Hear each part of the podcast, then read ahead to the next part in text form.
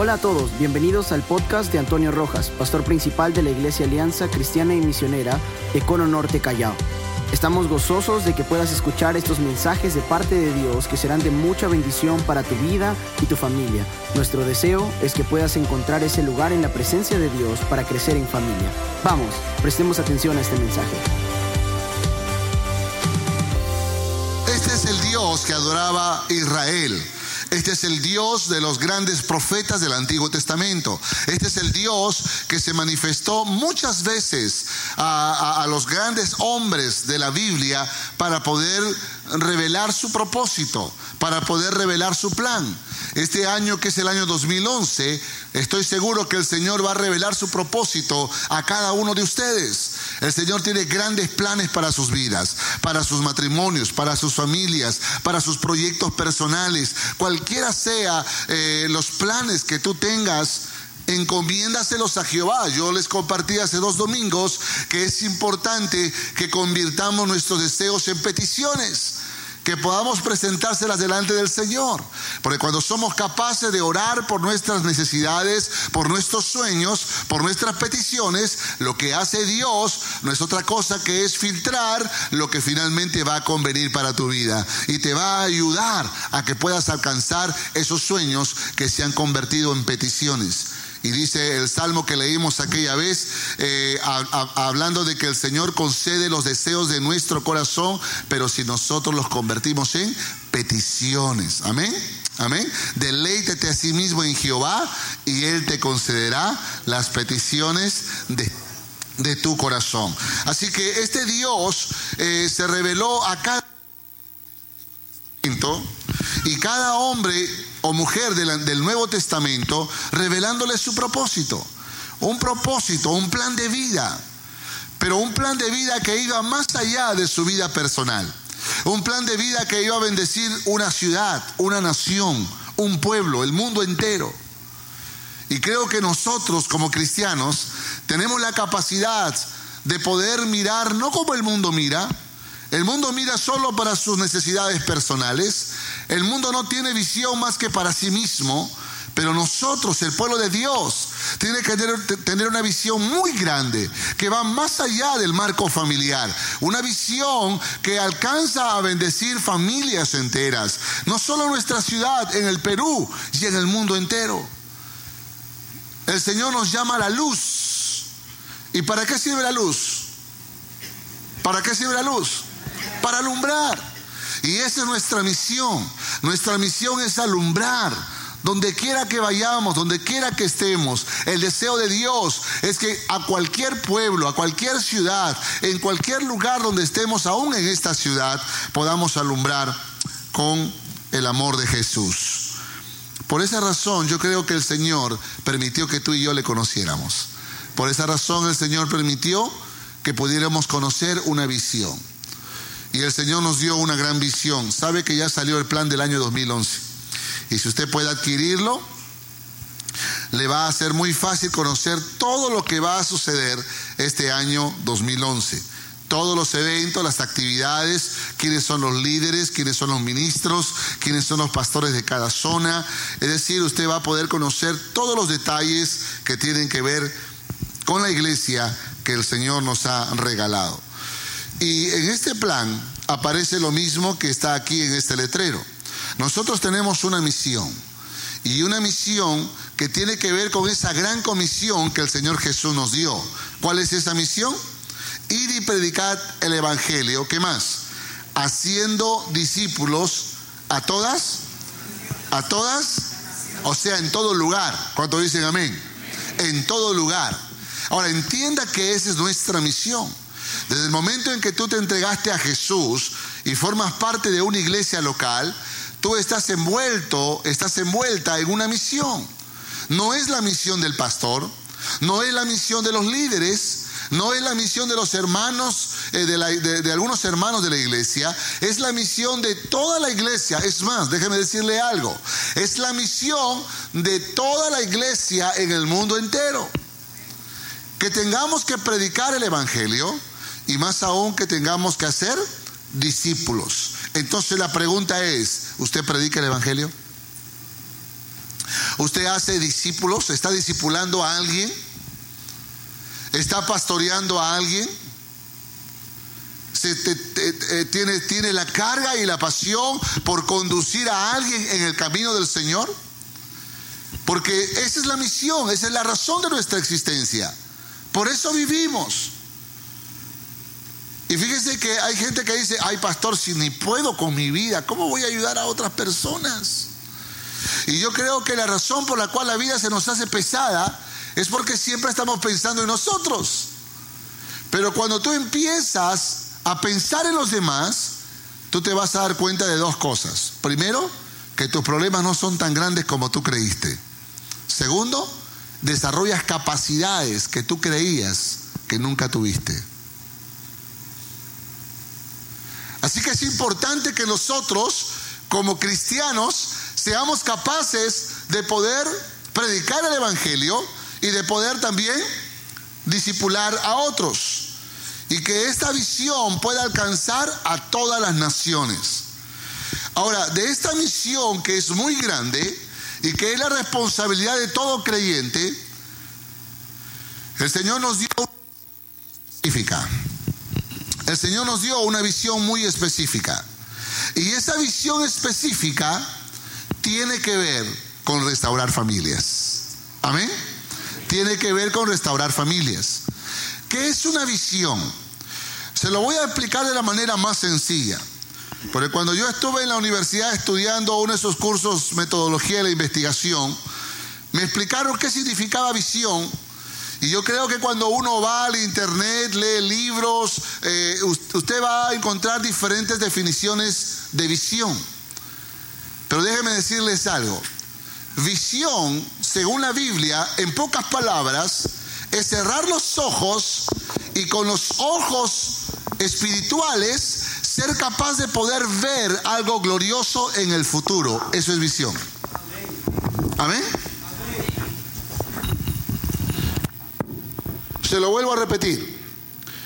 Visión es cerrar los ojos y con los ojos espirituales tener la capacidad de ver algo glorioso en el futuro. ¿Le gusta ese concepto de visión? El Señor quiere que tengamos visión. Visión de algo glorioso en el futuro. Visión de algo que tú quieres no solo para tu vida, sino para tu matrimonio, para tu familia, para tu ciudad, para tu nación y para el mundo entero. Tienes que tener una mente muy amplia, muy grande. No puedes estar cada día pensando solo en ti. Yo diría que hasta eso podría ser egoísmo.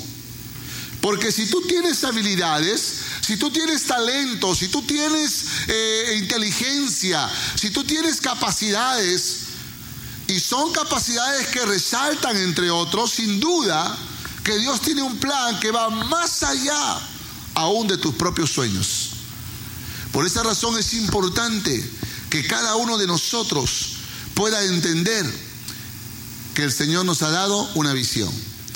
Una visión probablemente personal para tu familia, pero una visión que también el Señor nos ha dado como iglesia. Y déjeme decirles algo más. Yo creo que la visión que la iglesia de Jesucristo debe desarrollar en cualquier parte del mundo es una visión de restauración familiar. ¿Por qué? Porque la iglesia está conformada por qué? Por familias. Familias. ¿Estamos de acuerdo? Puede que en algunas familias falte mamá, puede que en otras familias falte papá, Puede que en otras familias ya los hijos salieron y formaron sus hogares, pero Dios es un Dios individual que trata con cada uno de nosotros, pero también Dios es un Dios que trata con familias. ¿Quién creó la familia? ¿Quién la diseñó? ¿De quién fue la idea de que en una familia haya papá, mamá, hijos? De Dios. Entonces, si Dios la diseñó, sin duda que el plan de Dios, el propósito de Dios es grande para las familias. La iglesia está conformada por familias, pero nuestra comunidad, nuestra sociedad también está conformada por familias. De tal manera que si nosotros podemos encontrar el camino para que las familias sean restauradas, no solo vamos a tener una iglesia poderosa, sino también una ciudad poderosa en el nombre del Señor. Amén. Amén. Ahora, la visión que el Señor nos ha dado dice, somos una iglesia que adora a Dios. Es decir, una de las cosas principales que nosotros como hijos de Dios tenemos que entender es que todo comienza en la presencia del Señor. ¿Tú quieres éxito para tu vida, para tu matrimonio, para tu relación con tus hijos? ¿Tú quieres éxito financiero? ¿Tú quieres salud? ¿Quieres todas esas cosas que los seres humanos buscamos sobre la faz de este mundo? Pues tienes que entender que el primer paso que tú y yo tenemos que dar es adorar a Dios. Es reconocer la grandeza de Dios es reconocer la omnipotencia de Dios, la gloria de Dios. Cuando tú eres capaz de decirle, Dios, tú eres grande, tú eres poderoso, no hay ninguno como tú. Por esa razón yo vengo a ti para alabarte, para adorarte, para reconocer que tú eres el Dios todopoderoso. Te amo, Señor, te respeto, te adoro, quiero hacer tu voluntad. Y se lo dice realmente de corazón. Tú estás adorando a tu Señor. Cuando tú cantas con todo tu corazón, tú estás adorando al Señor. Y Dios espera que nosotros podamos adorarle. Allí es donde empieza la gloria en nuestras vidas. Allí es donde empiezan las grandes victorias. Allí es donde empiezan las proezas. Pero el ser humano generalmente es independiente. El ser humano generalmente dice, a mí nadie tiene que ordenarme nada. Yo hago lo que quiero con mi vida. Yo sé lo que voy a hacer en mi vida. Yo sé lo que voy a hacer con mi vida. Y muchas frases como estas son las justificaciones para no venir a Dios. Pero déjeme decirle que los que realmente estamos abrazando esta visión, damos el primer paso. ¿Y cuál es el primer paso? ¿Cuál es el primer paso? Adorar a Dios. Cuando usted empieza a adorar a Dios, Dios empieza a transformar tu vida, tu carácter. Fíjese que nuestro carácter siempre nos da una mala jugada, ¿sí o no? Siempre nos, nos, trae a vergüenza. Cuando no podemos contenernos frente a una palabra, a un insulto, a una ofensa, nuestro pensamiento, nuestro corazón se llena de amargura. Y yo creo que cuando nosotros aprendemos a adorar a Dios, cuando aprendemos a derramar nuestras causas delante del Señor, nuestras necesidades, nuestros temores, y ahí también estamos adorando. Cuando somos capaces de presentar nuestros corazones delante del Señor, entonces empieza la transformación. Por eso la visión dice, somos una iglesia que adora a Dios. Ahora pregunta, ¿ya somos una iglesia que adora a Dios? ¿Somos o no somos? Digamos, podemos decir todos está, todos adoramos a Dios. ¿O será que alguno recién está aprendiendo a adorar a Dios? Ahora, déjenme decirles algo. Yo creo que ser una iglesia que adora al Señor es una visión. ¿Por qué? Porque aún no lo hemos alcanzado. Todavía hay gente no se presenta delante del Señor con humildad. Todavía hay cristianos que luchan con la idea de hacer su propia justicia. Todavía hay gente que no le gusta levantar las manos, danzar, celebrar el nombre del Señor. Todavía hay gente que les cuesta orar, leer su palabra, buscar la presencia del Señor. Por eso es una visión. Usted cierra sus ojitos y te dice, Señor, con los ojos espirituales, yo me veo allí adelante, en medio de una iglesia gloriosa, adorándote, Señor, humillándome, quebrantándome, abriéndote mi corazón renovándome en tu presencia, anhelando tu palabra, escuchando con deseos, alabándote con, con, en espíritu y en verdad. Entonces es una visión del futuro. Y yo creo que todos nosotros tenemos que ser capaces de vernos en el futuro. Amén. Amén. Eso es visión. Un día le pregunté a un joven, ¿cómo te ves tú de acá a 40 años? Viejito, me dijo. Le dije, no, no estoy hablando de eso. Estoy hablando de cómo tú te ves en esencia. Que muchas veces no podemos vernos en esencia, no podemos vernos los logros, las victorias.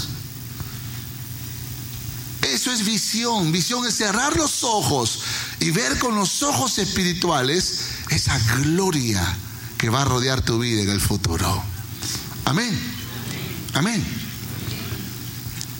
Y con Dios haremos proezas. Porque puede que hayan personas que digan, yo en el futuro, y ojalá que no haya ninguno aquí, me veo fracasado, me veo arruinado, me veo enfermo, me veo olvidado. Pero qué triste. Eso no puede ser visión. Este hombre está deprimido. Pero claro, en Dios haremos proezas. ¿Cuándo es que empezamos a hacer cosas poderosas? Cuando nos convertimos en una iglesia que adora a Dios. Por eso nosotros como iglesia tenemos que aprender a qué. ¿Aprender a qué? Ah, diga que está a tu lado, tienes que adorar a Dios. Si quieres ver éxito en tu vida. Amén. Ahora, también dice la visión, y se multiplica qué? Estratégicamente. ¿Sabe que Dios no solo nos dio una visión, sino también nos dio una estrategia? Y la estrategia que el Señor nos ha dado no tiene que ver solo con restaurar familias, que es lo principal, es la esencia de nuestra visión, sino tiene que ver con la forma en que vamos a lograr esto. Y el Señor nos ha dado la visión de los grupos familiares. Por eso es que es importante que cada uno de ustedes sea parte de un grupo familiar. Un grupo familiar son los llamados hogares, que se reúnen todos los miércoles y siempre habrá una casa cerca a la tuya. El deseo del Señor y el deseo de esta iglesia es que tú puedas crecer en un grupo familiar, que tú puedas crecer en un grupo pequeño. Porque un grupo grande como este, tú pasas desapercibido. Tú pasas desapercibida. Pero en un grupo pequeño, conocen tu nombre, se dan cuenta cuando tú faltas a una reunión y pueden llamarte, pueden conocer tu vida familiar y pueden orar por tus necesidades y puedes hacer nuevas amistades que te van a ayudar a que tú puedas hacer una mejor que tú puedas hacer una mejor eh, eh, eh, relación con gente que ama lo que tú amas, vale decir al Señor. Entonces los grupos familiares también te dan la oportunidad de poder aprender principios prácticos, verdades profundas que sin duda van a contribuir para que tú seas un mejor hombre, una mejor mujer, un mejor joven, una mejor señorita los grupos familiares es la estrategia.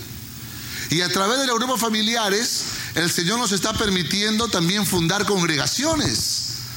Porque los que ya conocen eh, los detalles de la visión, saben que en cada zona, cuando empezamos esta obra, yo fui fundando un hogar en cada zona. Pero luego el plan fue que este hogar se multiplique y que luego sean dos hogares con el pasar del tiempo, y luego tres, y luego cuatro, y luego cinco. Y cuando llegaran a ser siete grupos familiares, entonces fundaríamos una congregación. Por eso es que fundamos la iglesia en zona 1, fundamos la iglesia en zona 4, fundamos la iglesia en zona 5, fundamos la iglesia en zona 7 y ahora en unos meses fundaremos la iglesia en zona 6. Porque estamos creciendo, nos estamos multiplicando a través de esta estrategia de los grupos pequeños. Por esa razón siempre estamos motivando a la iglesia a, insertarse en grupos pequeños. Los jóvenes también hacen un trabajo extraordinario eh, agrupándose precisamente en, en grupos pequeños. Y la intención es esa, que haya un espacio donde todos nosotros podamos abrir el corazón, podamos compartir nuestra necesidad, pero también podamos compartir nuestras victorias. Amén. Nuestras glorias, nuestros éxitos las cosas que hemos logrado, que hemos alcanzado y que pueda dar gloria, honra al Señor. Y que tú le puedas decir, mire, les cuento algo, hice un negocio y me fue muy bien, el Señor me ayudó, yo le doy gracias a Dios por ser tan bueno, por ser tan misericordioso conmigo. Y la gente va a aplaudir porque va a decir, Dios está contigo. Le doy gracias a Dios porque estuve enfermo, enferma, y el Señor en ese proceso me sanó, estoy recuperada, estoy recuperado, estoy sano, gracias al Señor. Y la gente va a dar gloria al Señor. Y es importante que nosotros podamos ser capaces de, incluirnos, de involucrarnos en este compromiso, de poder eh, ser parte de esta estrategia de crecimiento, los grupos familiares. Y puede que alguien de otra congregación te pregunte, y dime, ¿y cómo ustedes crecen? Entonces tendrás que decirle lo que dice, lo que dice en Hechos capítulo eh, Hechos capítulo 5, verso 42. Y todos los días, dice, por el templo y por las casas, no cesaban de predicar a Jesucristo, ¿no? Se vale decir que nuestro ministerio es un ministerio de predicación por el templo y por las y por las casas. Esa es la forma en que estamos creciendo. ¿Qué más dice la visión? Dice crecemos, nos multiplicamos estratégicamente, pero haciendo qué? Ganando y restaurando familias completas para Cristo. Amén. Ese es nuestro deseo, que podamos conquistar a nuestra familia para Cristo. Y tal vez te demore años hacerlo, pero tienes que hacerlo en el nombre de Jesús. Amén. Tienes que hacerlo en el nombre de Jesús. Es importante que nosotros podamos apuntar a nuestra familia. Y puede que cada uno recuerde ese famoso versículo que dice que no hay profeta en su propia tierra. Pero eso no significa que tú no tengas que predicar a tu familia. Lo que significa es que no hay reconocimiento, no hay galardón, no hay aplausos, no hay felicitaciones. Pero tienes que hacerlo. Tienes que predicarle a tu familia. Tienes que darle testimonio del poder de Dios en tu vida. Y fíjese, yo tengo la experiencia, el testimonio de que cuando yo me convertí a Cristo, yo tenía dos hermanos pastores y uno partió a la presencia del Señor y el otro fue a pastorear la ciudad de Guaral. Y yo me quedé con la familia con la que yo me quedé. Ninguno, ninguno era creyente. Pero tomé la determinación de ser luz para mi familia y claro, no hay profeta con honra en su propia casa. Sin embargo, poco a poco esa semilla fue sembrándose y fue regándose en el corazón de mi familia hasta el momento en que todos ellos rindieron su corazón a Jesús. Y pasaron años, pero yo nunca desmayé.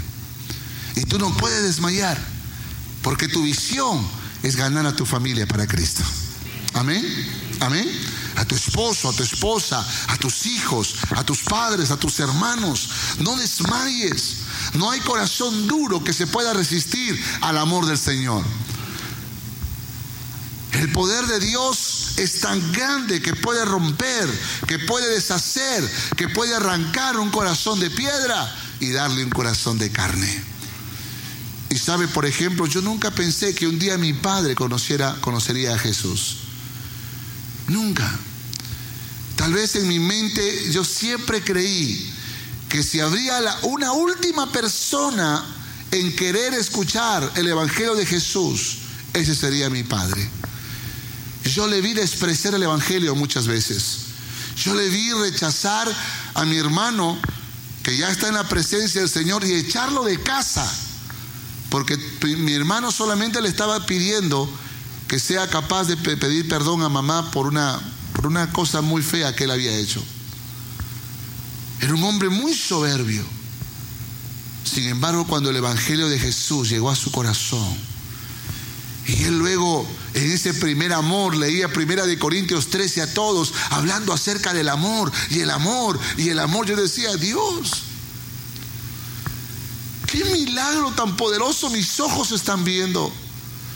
Porque lo que es imposible para el hombre, para Dios es posible. Así que tú tienes que creer que tu padre, tu madre, tus hijos, tus hermanos, tu esposo, tu esposa puede llegar a los pies del Señor Jesús. Es más, Dios ya empezó contigo. Amén.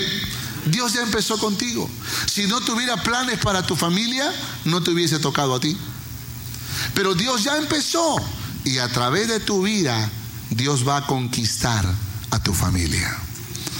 Entonces nuestra visión es ganar y restaurar familias completas para Cristo. Ahora, empezando por nuestra propia familia. No significa que mientras tú no conquistes tu familia, tú no puedas servir al Señor, tú vas a servir a Dios. Pero a la medida que vas ayudando a otras familias, vas conquistando tu propia familia. Sabe, yo me demoré 15 años para que toda mi familia sea para Cristo. Pero no desmayé. Y en el camino ayudé a mucha gente, a muchos jóvenes, a muchas familias. Y yo creo que el Señor también veía esa perseverancia. Y por eso que Dios también hizo esas ayudaditas poderosas que fue doblegando el corazón de mi familia. Fíjese que hasta uno de ellos ahora es pastor en zona 5. Y yo digo, esas son las cosas que Dios hace. Mi hermano cuando estaba en la universidad, y yo no sé si él algún día tendrá la libertad de poder contarlo, pero mi hermano cuando estaba en la universidad, él se dejó enrolar por la ideología de Sendero Luminoso. Y él siempre fue un hombre, un muchacho sobresaliente en la universidad, siempre primeros puestos de la primaria, en la secundaria, de la universidad, ocupaba siempre los primeros lugares, estudió economía. Y cuando yo veía a mi hermano con todos esos libros que él tenía en la biblioteca, con todas las noches que se pasaba leyendo todos esos materiales sucios, y me estoy refiriendo a de, revolución, yo decía, Señor, si este hombre un día te conoce, continuará siendo un revolucionario, pero ya no para, para, para el mundo, no para Sendero, sino para Cristo. Y sabe, yo le prediqué no sé cuántas veces a mi hermano. Pero un día, yo recuerdo que ya Romy y yo éramos novios y fue a casa, ella le predicó el Evangelio una vez más y esa noche mi hermano, endurecido eh, eh, por todos los años eh, de dolor que también sufrió en casa por tener un, un papá tan recio, tan duro, pero no soportó más. Y un día fue a buscar una iglesia. Y lo único que estaba esperando es que el predicador diga, todos los que quieran entregar su vida a Cristo, venga aquí al frente. Él solo estaba esperando que diga eso y parecía que el predicador no lo iba a decir. Hasta que por fin él dijo, alguien quiere entregar su vida a Cristo. Y él se paró y salió corriendo y llorando se postró y dijo, yo quiero entregar mi vida a Jesús. ¿Sabe? Esta noche yo estaba con la, joven, con la, con la, con la iglesia y yo no era pastor, yo estaba todavía en San Martín, en la iglesia donde yo salí, salí para fundar esta iglesia. Y yo recuerdo que cuando, cuando yo llegué a casa y me pareció raro ver la luz de la cocina prendida porque generalmente yo era el último en entrar a la casa. Y ahí estaba mi hermano y ahí estaba mi madre. Los dos habían ido juntos a una iglesia evangélica. Y cuando no fueron a mi iglesia, fueron a otra. No importa, Dios está en todas las iglesias. Amén. Y cuando de pronto yo entro a, mi, a, la cocina, mi hermano se levanta y me mira y su rostro, hermanos, su rostro reflejaba la gloria del Señor. Y yo le miré y yo sabía que algo había sucedido. Y él me dijo, hermanito, ahora soy cristiano, ahora soy cristiano. Y yo, hermanos, abracé a mi hermano, le besé y le di las gracias a Dios. Esa noche él me contó todo lo que había sucedido y cómo Dios le había tocado el corazón. Y saben, hermanos, hasta el día de hoy, mi hermano persevera en la fe del Señor. Y sin duda que es un revolucionario, pero para Cristo. Y esa es la experiencia. Yo les puedo contar las historias de cómo mis hermanos, mis padres entregaron su vida a Jesús. Pero esa es la experiencia que Dios quiere que tú también tengas. Así que tú tienes que ganar a tu familia para Cristo. Y tienes que ganar a otras familias para el Señor. ¿Cuánto dicen amén? Ahora, Habacuc 2.2 dice, escribe la visión y declárala en tabla para que corra el que leyere en ella. ¿Está conmigo o no? Ahora, es interesante cómo Dios trabaja con sus profetas. Es probable que así como las leyes fueron escritas en tablas de piedra, la intención de Dios es que es que este profeta pudiera escribir la visión, el plan de Dios para Israel, tal vez en una tabla de piedra. Escribe la visión, le dice Dios a Habacuc. Yo tengo un plan para Israel. Yo quiero hacer cosas grandes con Israel. Yo quiero desatar mi gloria sobre Israel. Pero yo necesito que tú seas creativo, Habacuc. Creativo. Escribe la visión y decláralas en tablas. Obviamente se estaba refiriendo a tablas de piedra. ¿Qué es lo que iba a hacer Habacuc? Lo que tenía que hacer Habacuc era escribir el sueño de Dios para Israel. Escribir el deseo de Dios en tablas de piedra. Fíjese que la tecnología ha avanzado tanto que hoy tenemos la visión, pero no en tablas de piedra, sino en tablas de PowerPoint. La tecnología avanza, ¿sí o no? Pero el mensaje es el mismo y la estrategia es la misma. Escribe la visión y decláralas en tablas. Por esa razón tenemos aquí una gran tabla.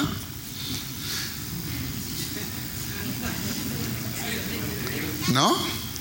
Que nos va a ayudar a recordar cuál es el plan de Dios, cuál es el sueño de Dios para todos nosotros.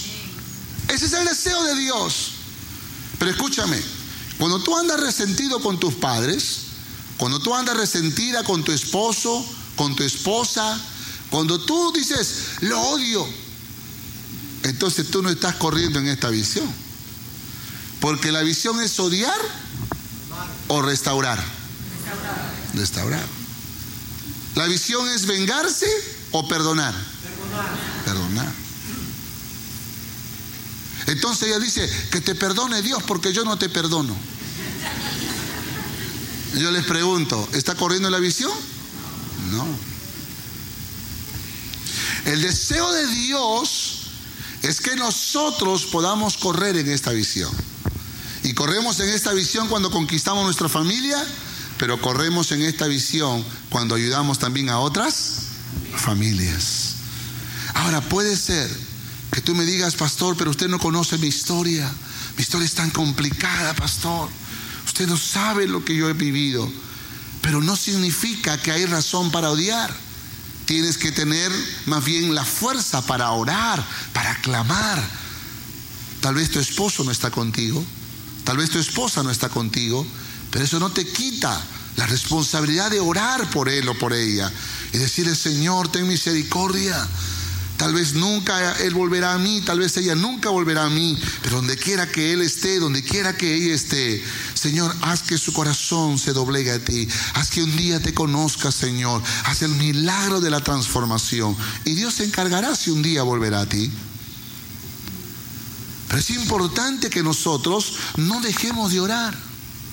Tenemos que orar por nuestras familias. Y es más, esto va para los jóvenes. Los jóvenes visionarios oran por sus futuras familias. Yo estaba en, Chanchamayo hace dos días y había una joven muy próspera.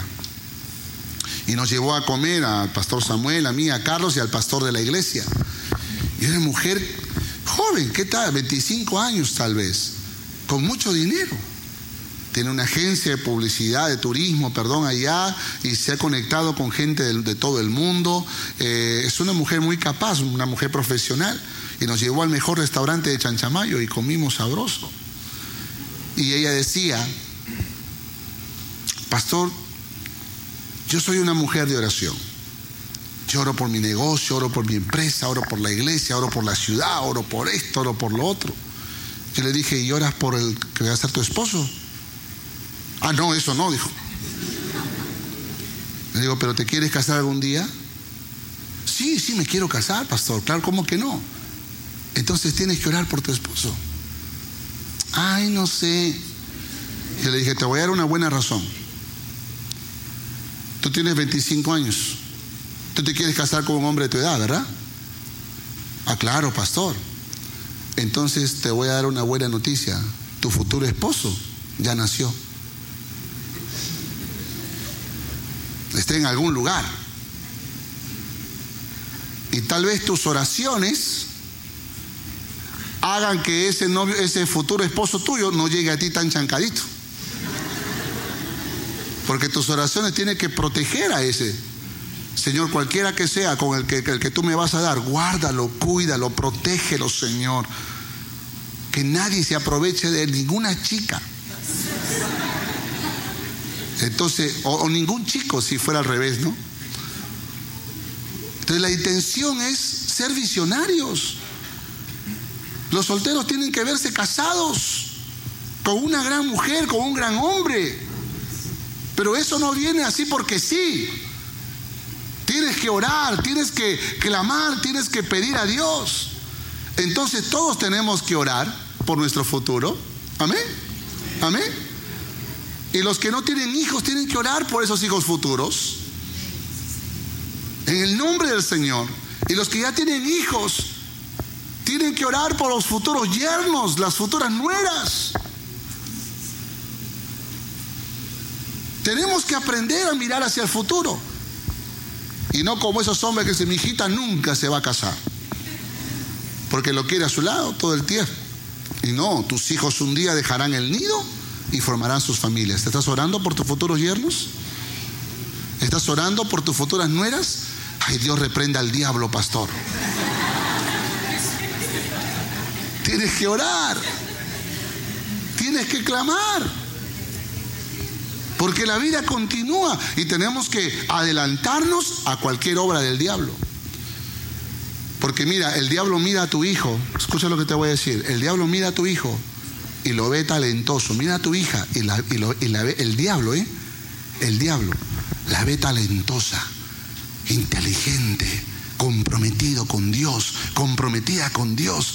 Y el diablo dice, este va a ser una amenaza esta chica va a ser una... ¿Cómo, cómo, arruino su vida? ¿Cómo destruyo su vida? Y antes que tú te imagines, antes que tú ores, antes que tú sueñes, el diablo ya soñó. Y el diablo ya soñó cómo destruir a tus hijos. Y él está visionando, porque el diablo también es visionario. ¿eh? Lo que mide en el futuro es ruina para tu vida. Y él está visionando.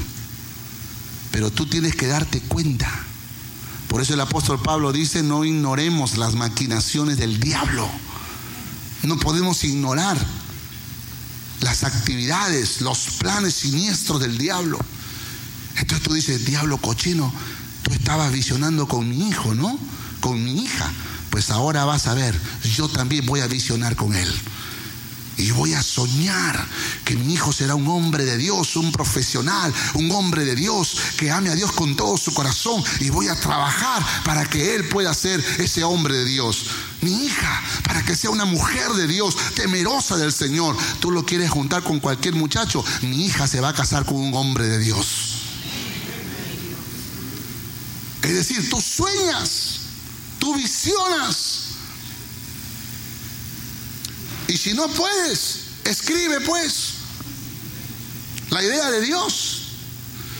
¿Sabe? Hablando de esto, yo lo practiqué esto en mi casa y mi esposa sabe de qué estoy hablando. Le dije, a ver, pensemos en el futuro. Eso fue hace dos años. Y le dije, ¿qué quieren ustedes? ¿Qué quieren ustedes para ustedes mismos? Y luego yo le dije lo que yo quiero para ellos. Y pusimos algunas metas cortas porque así es como tenemos que hacer las cosas. Entonces pusimos ahí, primer desafío, aprender a tocar guitarra para mi hijo el mayor. Segundo desafío, llevarse bien con su hermano. ¿no? Tercer desafío, no, pueden, no miren al sonido porque él está, está en Estados Unidos ahora. Es otra historia. Cuarto desafío, que pueda acabar sus clases de inglés. Esa es la razón por la cual él está allá, porque está practicando ahora el inglés. Y así. Y yo le dije, yo le dije a mi hijo, como también tengo otros sueños para Safi, lo pusimos, bueno, eso se lo voy a decir después. Y les dije, yo cierro mis ojos, Josías, yo cierro mis ojos y yo te veo tocando guitarra. Yo cierro mis ojos y con mis ojos espirituales yo te veo llevándote bien con tu hermano. Yo cierro mis ojos y yo te veo hablando inglés. Yo cierro mis ojos y el primero que pusimos ahí, servir a Dios con todo el corazón. Yo cierro mis ojos y yo te veo sirviendo a Dios con todo el corazón. Cuando escribimos eso, porque lo escribimos ¿eh? En un papel y lo pusimos en la puerta, clavado ahí, para que cada vez que él abra la puerta viera eso. Y fíjese que pasó el año y muchas cosas se fueron logrando en su vida, poco a poco. Pero le dije, esa es tu visión. Esa es tu visión. Josías hoy toca guitarra, está sirviendo a Dios, está practicando su inglés ahora en Estados Unidos, fue por 50 días para practicar su inglés. Y de hecho que se está llevando cada vez mejor con su hermano. Y sabes, ahora que él vuelva, vamos a escribir otros sueños más. Y nuevamente lo vamos a colocar allí, en la puerta, más grande todavía ese papel. Porque esa es la idea de Dios. Escribe la visión y decláralas en tablas. Eso es lo que tú tienes que hacer. Y sé, y sé eh, capaz de poder seguir el consejo de Dios. Porque la gente necesita mirar, necesita leer para no olvidarse. Y tú tienes que ser muy astuto. ¿Sabe la, semilla del Evangelio? ¿Sabe quién la sembró en mi casa? Mi hermano que se fue a la presencia del Señor. Y le voy a decir cómo lo hizo, y esto funciona. ¿eh? Él compró en una librería unas, unas, este, unas hojitas de este tamaño que aparecían versículos bíblicos aquí. Versículos bíblicos. Porque él ya le había predicado a toda la familia, pero nadie quería saber nada sobre el Evangelio. Así que él escribió y sabe y lo pegó en lugares estratégicos. Interesante, ¿ah? Hace 20 años escribe la visión y decláralas en tablas. Y él escribió los versículos, eh, los compró estas, estas cartulinas y las pegó. ¿Sabe dónde las pegó? Por ejemplo, en el lugar donde lavábamos ropa. Entonces ahí estábamos lavando la ropa y le cree en el Señor Jesucristo y serás salvo tú y tu casa. Y de nuevo, cree en el Señor Jesucristo y serás salvo tú y tu casa. Cree en el Señor. Y eso fue. Lo colocó en el lavadero, en el, en el en donde lavamos ropa, lo colocó en ese caño familiar donde todos nos lavábamos las manos y había uno de todos en la casa, había uno donde siempre llegábamos cerca de la cocina y ahí puso otro versículo. De modo que si alguno está en Cristo, nueva criatura es. Las cosas viejas pasan, todo es hecho de nuevo. Y inevitablemente uno leía.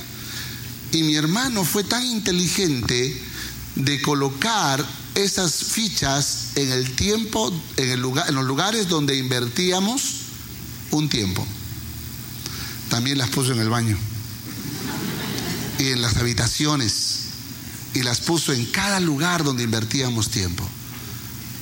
Y sabes, esa fue la semilla que yo regué después. Pero ¿cuál fue la idea de mi hermano? Escribe la visión, escribe la palabra, declara las en tablas. Por eso, cuando tú tienes un cuadro que no dice nada, ¿para qué lo tienes en tu casa? arte, dice. Y uno no sabe si está parado, está echado. Si uno dice arte, aprovecha para colocar algo que glorifique el nombre del Señor. Amén. Aprovecha esa oportunidad. Y, compra algo que pueda predicar a Jesucristo.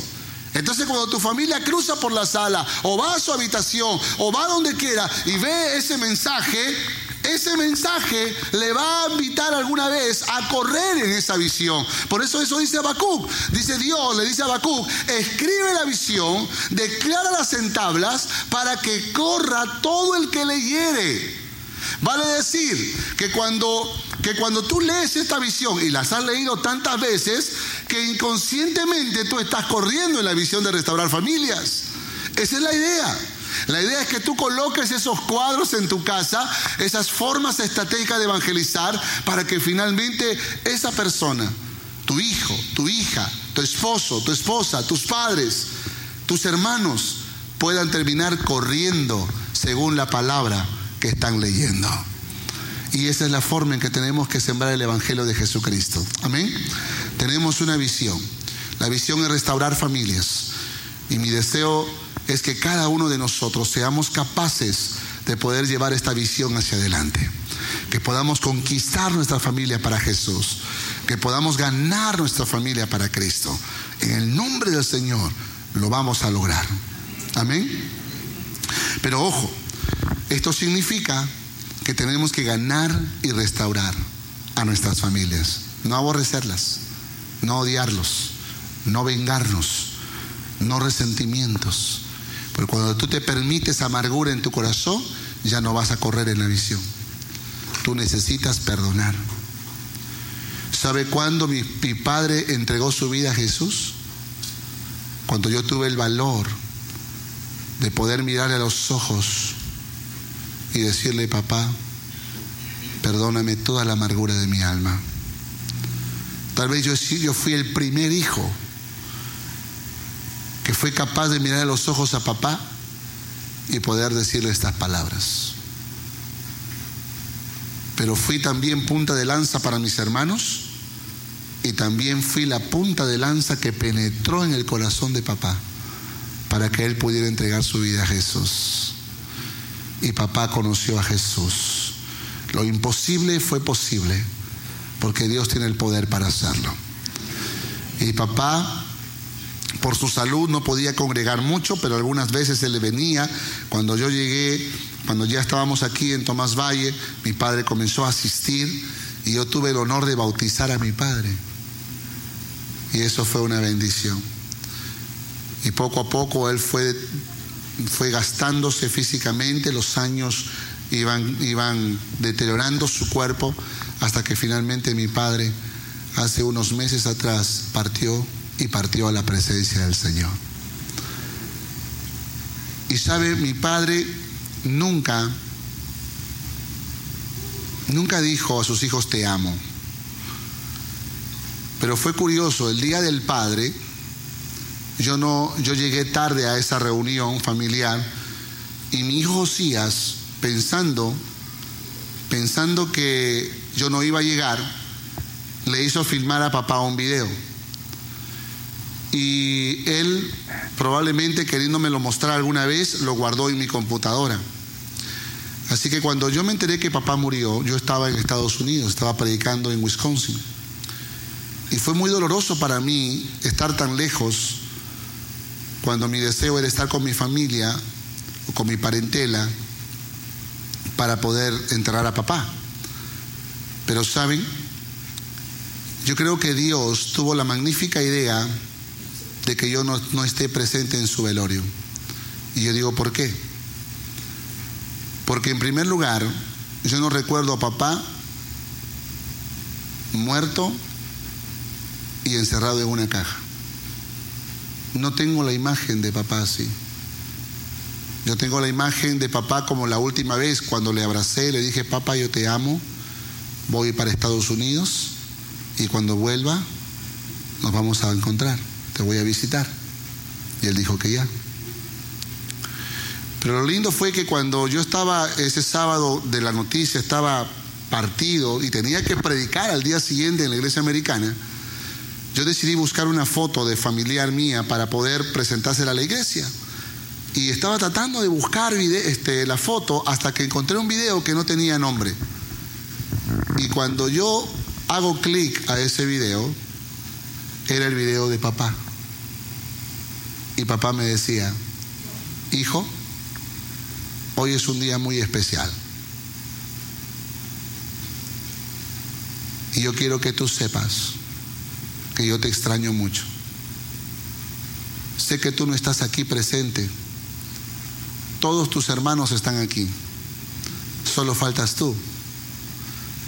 Pero quiero decirte algo. Yo te amo con todo mi corazón.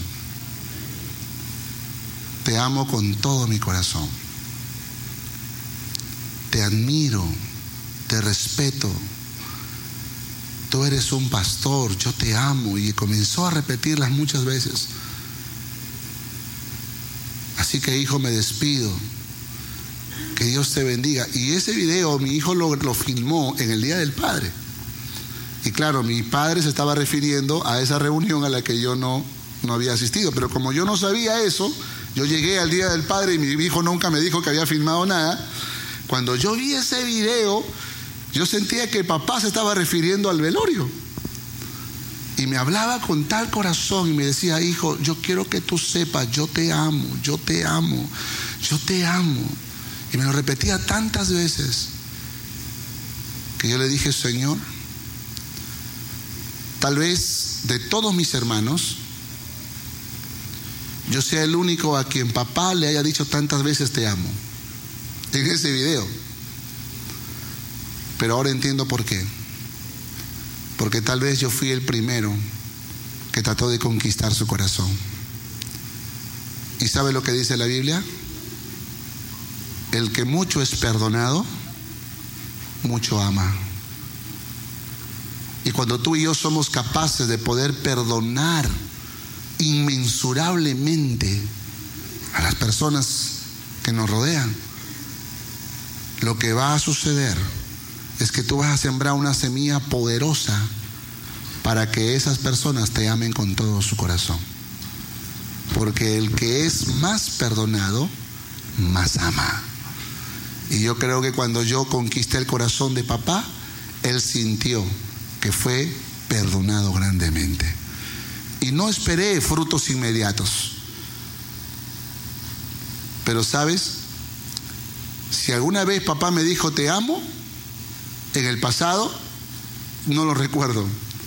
Pero el Señor me ha regalado la bendición de poder hacer clic en la computadora y poder escuchar a papá diciéndome te amo todas las veces que yo quiera. Y esos son los regalos que vamos a experimentar cuando nos convertimos en restauradores para la gloria y honra del Señor. ¿Cuánto dicen amén? Esperamos que este mensaje haya sido de bendición para tu vida. Gracias por escuchar este podcast. Si deseas más información, visítanos en www.familiasrestauradas.org. Que Dios te bendiga.